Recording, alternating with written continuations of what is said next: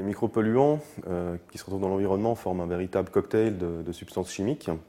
Et une partie de la recherche en écotoxicologie euh, s'intéresse justement à déterminer quels sont les risques de ces mélanges et quels effets cela peut avoir euh, sur les espèces de l'écosystème. Pour le lac Léman, ce genre d'étude n'a jamais été faite parce qu'on étudie toujours le, risque des, des, substances individuelles, mais jamais prises en mélange.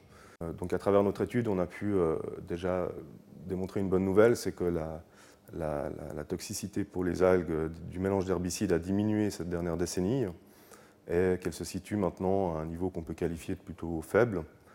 Et on a pu montrer aussi que cette baisse a influencé l'abondance relative de certaines espèces d'algues dans la communauté euh, de phytoplancton qu'on observait.